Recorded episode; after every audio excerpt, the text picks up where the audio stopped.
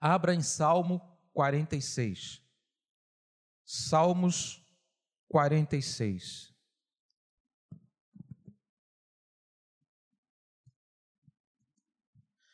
Quando eu, quando eu meditava no Salmo 46, me, me veio é, uma série de identificações. Quando eu meditava, via lembrando de muitas situações que eu passei, que eu vi muitas pessoas passarem. E colocando, dando um tema ao que nós vamos falar, eu colocaria aqui aconchego de Deus. Aconchego de Deus. O que seria um aconchego? Um acolhimento, um amparo físico junto a alguém, um abraço, ou algo como é, um abraço carinhoso, o aconchego, a segurança, a confiança de alguém. Então, esse é o termo aconchego de Deus.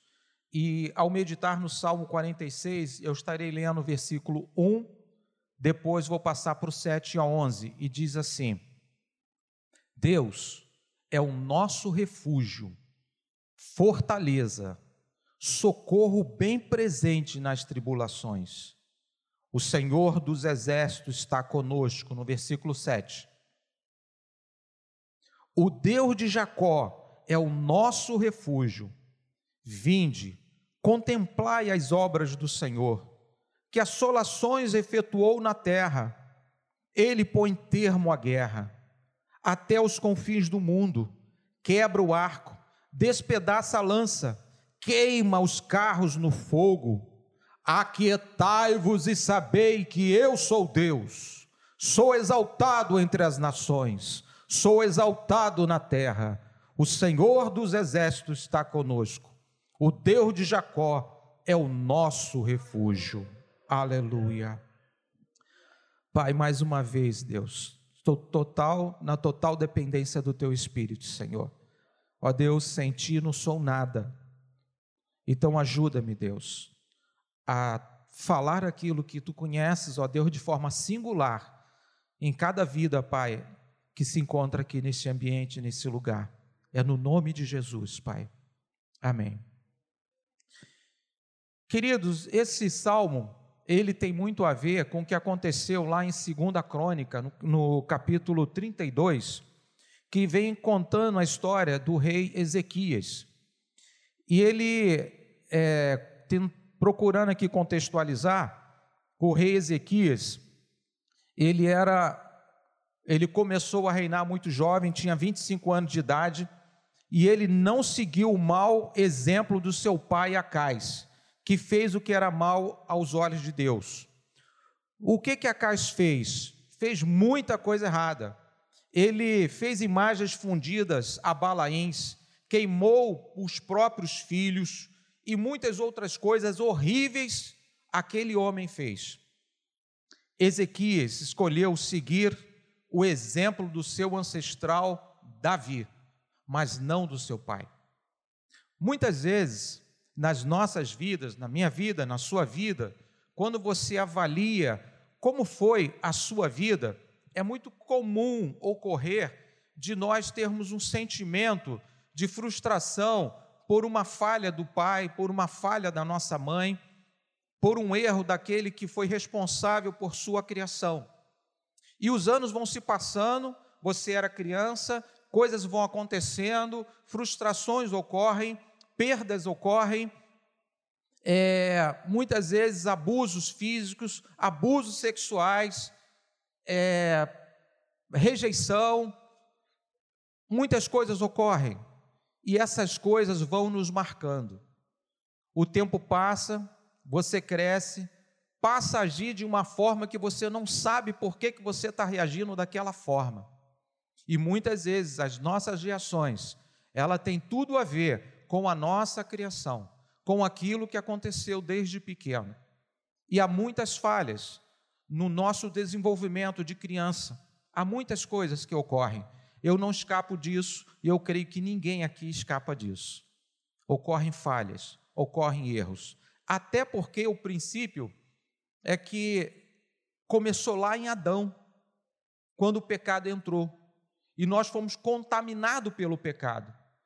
Mesmo a tenra criança, na sua idade, bem pequenininha, ela já traz um pecado, pecado adâmico, de Adão. Ela tem uma tendência a errar, naturalmente, por melhor que seja o pai, por melhor que seja a mãe.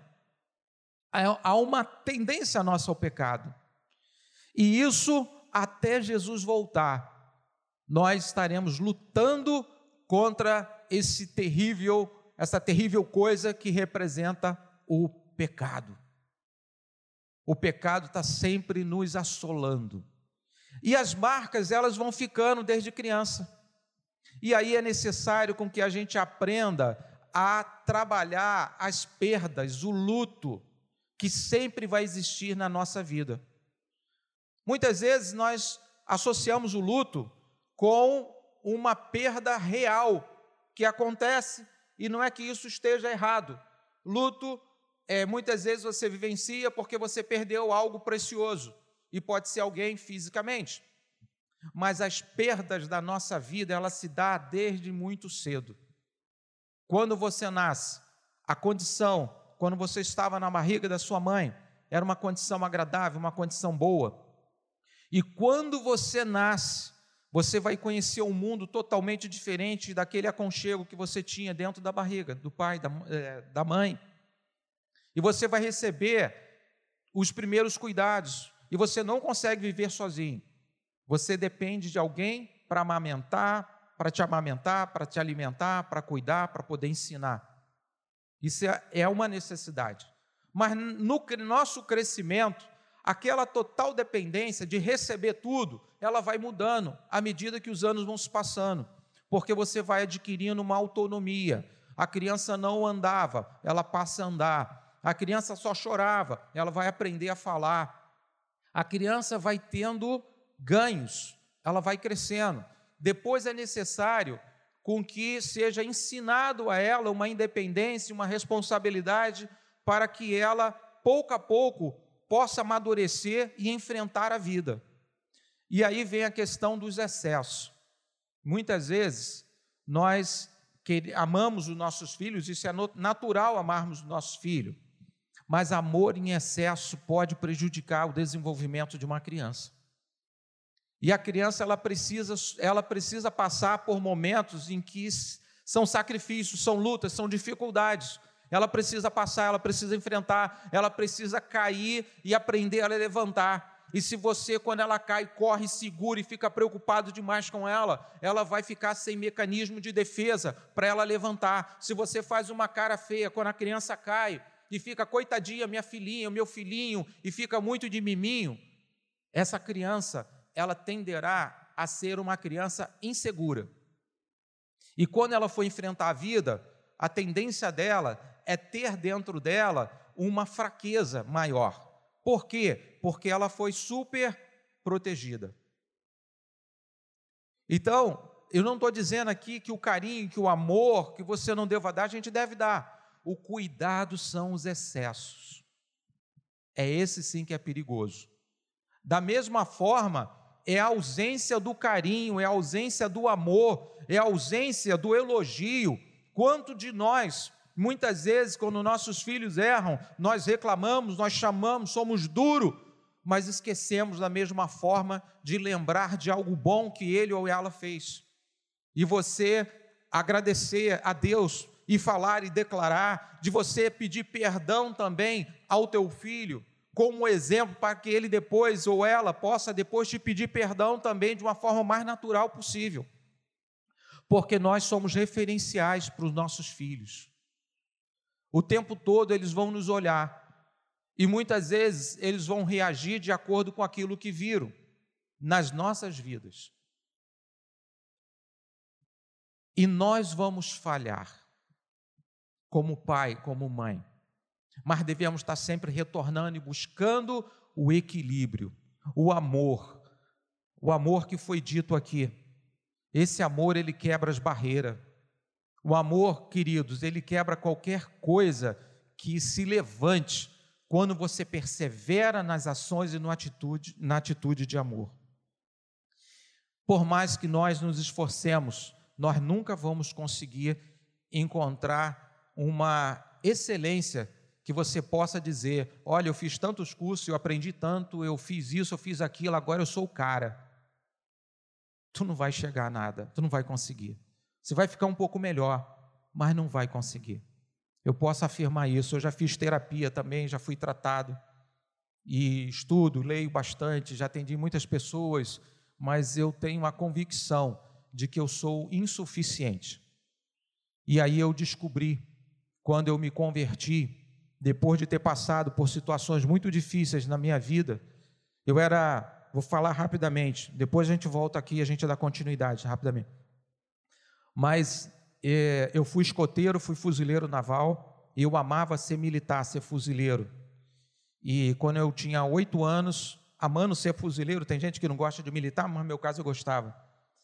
Quando eu completava oito anos, tinha comprado um apartamento, estava noivo, é, fazendo planos para o meu futuro, a coisa ia tudo muito bem, eu não era cristão, e aí, ao completar oito anos, estava fazendo os exames para o meu reengajamento no quartel, quando aconteceu de um colega meu tirando o serviço no meu lugar, esse colega, ele era viciado eu não sabia. E aí aconteceu, deu com autorização do, do oficial ele me substituindo, fui para a faculdade, quando eu voltei, o, estava com um problemão, porque o meu colega não entregou uma mensagem. O teor da mensagem dizia, do almirante de esquadra, comandante do primeiro distrito naval, determina o cumprimento imediato acionar plano de chamada, armar, equipar, ficar de prontidão. E o quartel não ficou. E não ficou porque, e detalhe, envolvia uma esquadra. Nós éramos a tropa, a esquadra brasileira, em alguns lugares, elas iam, é, alguns navios iam levar parte do nosso pessoal. É, envolvia um outro quartel que ia levar também a, as viaturas para levar a tropa. Então é uma coisa que tinha grande importância, e ela não chegou oficial para tomar a providência. A tropa não ficou de prontidão.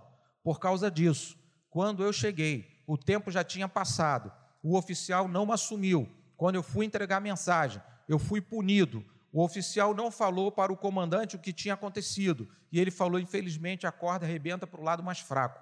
E eu acabei sendo punido. Quando eu entrei no gabinete do comandante, ele me xingou de tudo quanto é nome e mandou eu sair dali, sumi da frente dele. Fui preso imediatamente, fui para o presídio da Marinha. Passei dez dias de prisão rigorosa. E na prisão rigorosa você não toma sol, você não sai. E no quinto dia, sem ir ao banheiro, porque eu não conseguia, fiquei uma prisão de ventre, porque o banheiro era um buraco no chão e na frente de todo mundo.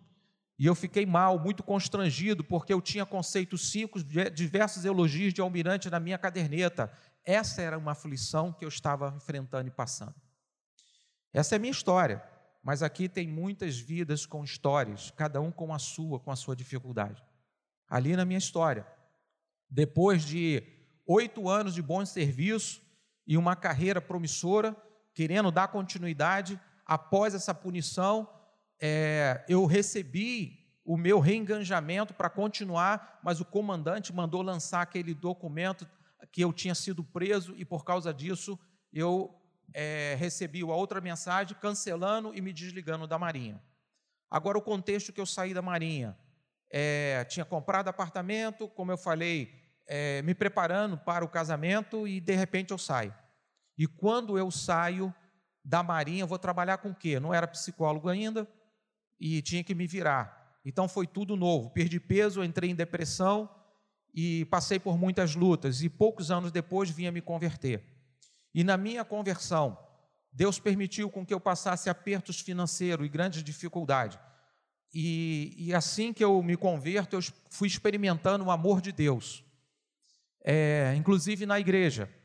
Eu trabalhei numa igreja, Igreja Batista no Parque São Basílio, quando eu estava compartilhando de algumas dificuldades com uma irmã que trabalhava lá, e quase chorando com ela, falando ali com ela, numa secretária na época, ela foi lá, preparou uma cesta básica e me entregou. Eu estava precisando muito de comida, de alimento. E aquilo ali foi uma benção, porque eu não estava pedindo a ela, eu estava compartilhando, mas ela foi lá e pegou. E depois aconteceu com uma outra pessoa. E, e eu fui ver na providência de Deus. Financeiramente, houve um momento em que eu não tinha nada na minha casa. Nada. Acabou comida, acabou tudo. E minha filha tinha dois anos de idade. E dois anos? É, dois não, acho que tinha mais um pouquinho. Mas imagina você, casado, que tem filho e filha, e você dentro, chegar na tua casa e você não ter o que comer. Eu já passei por isso. Eu acho que não é à toa que eu estou no serviço social. Acho que foi um, eu vivenciei muitas situações na minha vida. Então, o que aconteceu? O alimento acabou e, eu tinha conversado com o pastor Xavier num, num gabinete. E nesse gabinete eu compartilhei com o pastor Xavier que eu não estava sendo dizimista fiel. E essa era a realidade também. Porque o pouco que eu recebia, eu falava, eu tenho tanta conta para pagar que não dá. Aí eu separava, depois eu utilizava o dinheiro. Separava, utilizava o dinheiro e não deixava na igreja. Só tinha intenção. E isso aconteceu muitas vezes. Até que eu mal, com muitos problemas, tinha sido assaltado, roubado, um monte de coisa aconteceu na minha vida. E aí eu me posicionei, depois da orientação do pastor Xavier no gabinete. E aí eu falei, vou ser fiel em tudo. Do pouquinho, se eu receber 10 reais, eu vou tirar um real.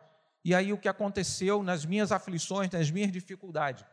essa fidelidade é, de eu ter colocado no coração, vou ser fiel na dificuldade, no pouco. E aí, é, quando acabou tudo, mas eu do pouquinho que eu tinha recebido, eu tinha separado. Porque eu coloquei, crendo que na fidelidade Deus ia me abençoar. Minha esposa é cabeleireira, tinha cortado o cabelo de uma pessoa é, e dos filhos, e a pessoa ficou de pagar no mesmo dia e passou dias e ela não pagava. E eu falei: "Quer que eu cobre?" Ela falou: "Não, vou ficar com vergonha". Eu falei: "Não deixa que eu vou lá". Ela: "Não". Passou-se os dias e eu orando, e aí foi chegou o dia que não tinha nada. Aí a minha esposa falou: "E agora? Nós almoçamos, mas não tem mais nada para comer". E aí quando ela falou isso, eu falei: "Deus proverá". Ela: "Mas como? Eu não sei, mas Deus proverá". Mas eu falei de uma forma, irmão, que era com fé. E o primeiro milagre, a minha esposa ficou calada, não falou nada. Isso é um milagre. Isso é um milagre. Ela não murmurou, ela não reclamou, ela não ficou, jogou nada, ela calou. Esse foi o primeiro milagre. Depois, outro milagre, eu senti paz numa aflição, porque pai que é pai, vendo seu filho passar necessidade, fica em aflição. Mas só que eu tive esperança, eu tive confiança, eu criei que o Senhor ele ia prover, ele ia abençoar. Irmãos, passou-se umas duas horas. Eu simplesmente fiquei no quarto, eu não saí para pedir ao vizinho, eu não saí para procurar minha família, eu não fiz nada disso, eu estava crendo que alguma coisa sobrenatural ia acontecer, fé. E naquele momento, duas horas depois, bateram na porta. E eu fui lá ver.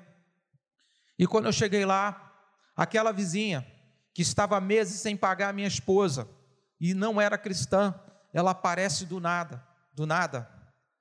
E ela disse: Olha, Deus me incomodou e eu precisei vir aqui te pagar. Me perdoe, o relaxamento foi meu. Eu podia ter te pago. O que, que é isso aí? Esse valor aí, essa. É tão pouquinho. Para ela era tão pouquinho mas aquele valor chegou na hora certa que eu pude comprar o alimento, eu tive o dinheiro da passagem no dia seguinte e eu vi o, o, o amor que Deus tem por nossas vidas quando nós somos fiéis.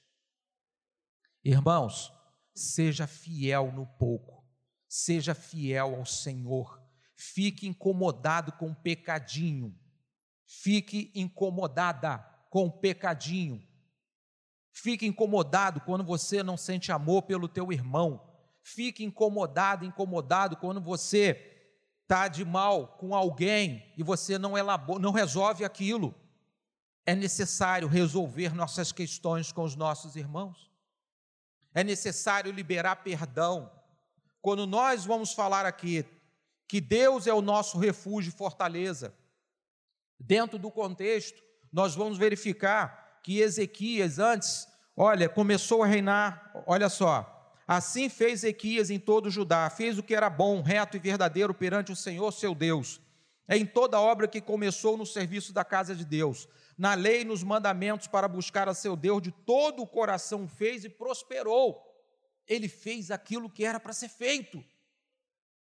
Quando você faz aquilo que era para ser feito, Você está fazendo mais do que qualquer psicólogo pode vir querer te ajudar porque vem do céu, vem do Senhor, aquele que te fez, aquele que te ama, aquele que tem toda a providência, aquele que te conhece em particular, aquele que te chama pelo teu nome, é o Senhor, o soberano Deus.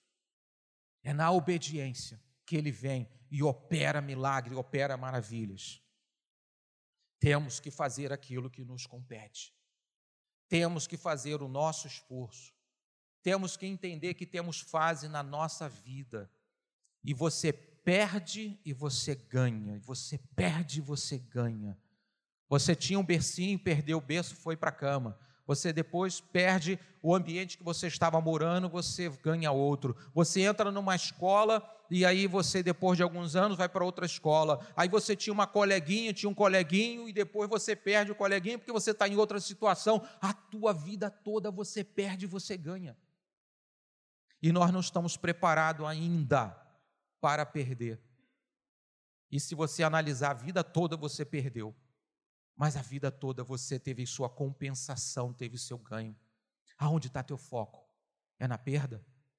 Ou é naquilo que a aparente perda pode ser o trampolim para um amadurecimento na sua vida? Dependendo da tua ótica, de como você veja, aquilo que pode, pode aparentemente ser ruim, pode ser um crescimento para a tua vida um amadurecimento, um outro status. Por quê? Porque você venceu. E você venceu por quê? Porque você fez a tua parte, porque o Senhor é contigo. Dia a dia nós estamos crescendo. É, um garotinho foi jogar dama comigo alguns anos atrás. Esse garotinho, muito interessante, um garoto tão pequeno, e ele disse que ele era campeão de dama. E aí o garoto que disse que era campeão de dama perguntou se eu tinha dama, eu falei que tinha no consultório. E ele perguntou se podíamos jogar, eu falei que sim. E aí peguei, armei, vamos jogar. Era o primeiro dia atendendo. E aí ele disse que era campeão de dama, eu joguei sério. E eu ganhei a primeira partida. E observei aquela criança, ele não reclamou, não falou nada. E depois ele armou novamente e fez assim. Jogamos a segunda vez. E ele perdeu de novo. E eu estava jogando sério. E aí ele, de novo, preparou tudo, fez assim. Antes eu tinha perguntado para ele: Você conhece as regras do jogo de dama? Ele falou: Doutor, se é, eu falei que eu era campeão, o que, que o senhor acha? Aí eu, toim. Toma! Então ele me surpreendia. Na terceira jogada, eu perguntei para ele se ele conhecia o perde-ganha, ou 4 contra 1. Aí ele pegou, doutor, eu estou lhe observando e eu vou lhe ganhar também. Nós podemos continuar? E eu, caramba, tá bom. Jogamos pela terceira vez, ele me ganhou. E na maior calma do mundo, o garoto disse: Eu não falei que eu ia lhe ganhar? Eu estava lhe observando, eu ganhei. Mas olha, ele não estava frustrado. Ele não ficou frustrado na primeira perda, ele não ficou frustrado na segunda perda. Ele jogou na seriedade, porque ele estava aprendendo na perda. Eu aprendi aquilo e compartilho e repito, porque é uma lição para as nossas vidas. Aprender com o erro. Aquilo que parece que você está perdendo pode ser uma grande bênção na tua vida, porque é uma oportunidade, porque se aquela pessoa está te ganhando, elas têm algo mais para você aprender é para nós nos humilharmos, é para nós reconhecermos. Ela tem um conhecimento maior, ela sabe de algo. Aprenda com os erros. E pare de murmurar e reclamar pelas perdas. Por quê? Porque você vai crescer, você vai amadurecer. As perdas nos ajudam. Agora, é óbvio que perda tem um tempo de elaboração, dependendo da gravidade de cada uma delas. E isso não tem uma regra. Cada pessoa vai vivenciar um tempo. Tem gente que leva um tempo maior, tem gente que leva um tempo menor.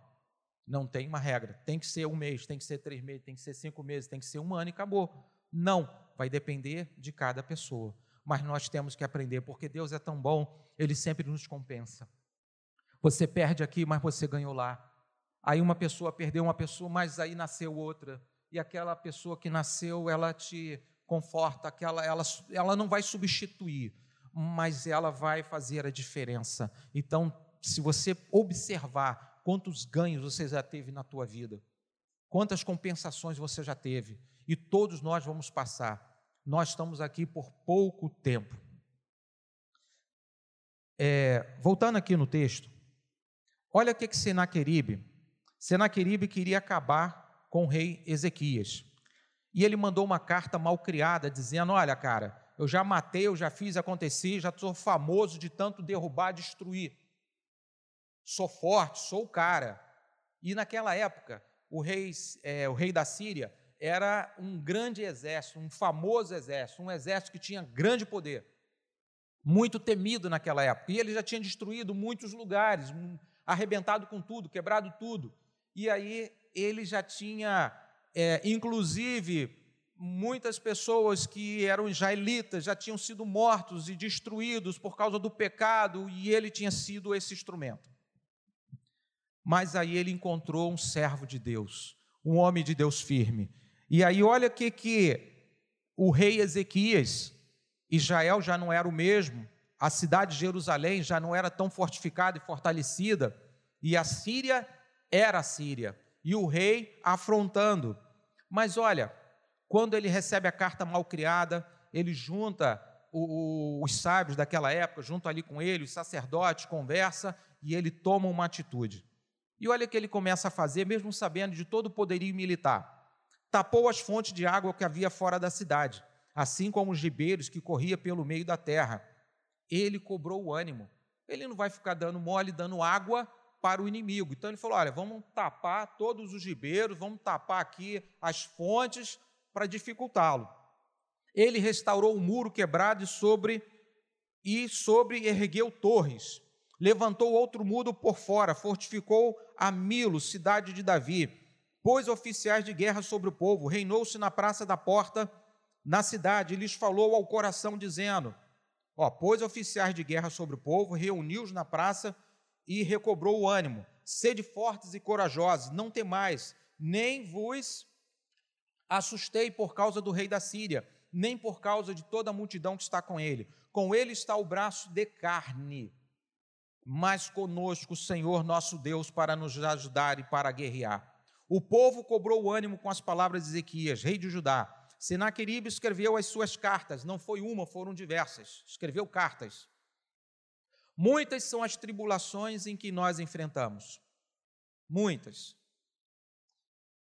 E se cada um aqui parar para pensar, você vai lembrar de situações financeiras, familiar, perdas de ente querido, e, e nós passamos, sim, por muitas lutas. Mas a palavra de hoje, para poder compartilhar com cada um, não lute sozinho. Não faça tudo na sua força. Faça a tua parte como Ezequias procurou fazer. Mas conte com Deus vivo, soberano, poderoso, que é Ele que vai decidir. Apesar de Ezequias fechar as brechas, fazer aquilo que era para ser feito.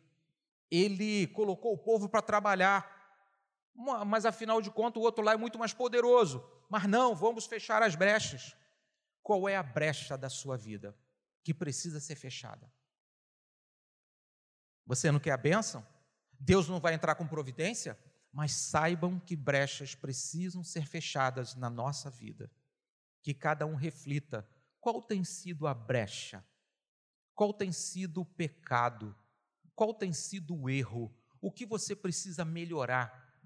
Você, eu, nós precisamos fechar as brechas. Como Ezequias, não é à toa que está escrito que ele trabalhou, mesmo sabendo que o exército era poderoso, mas ele estava na confiança, na esperança do Senhor.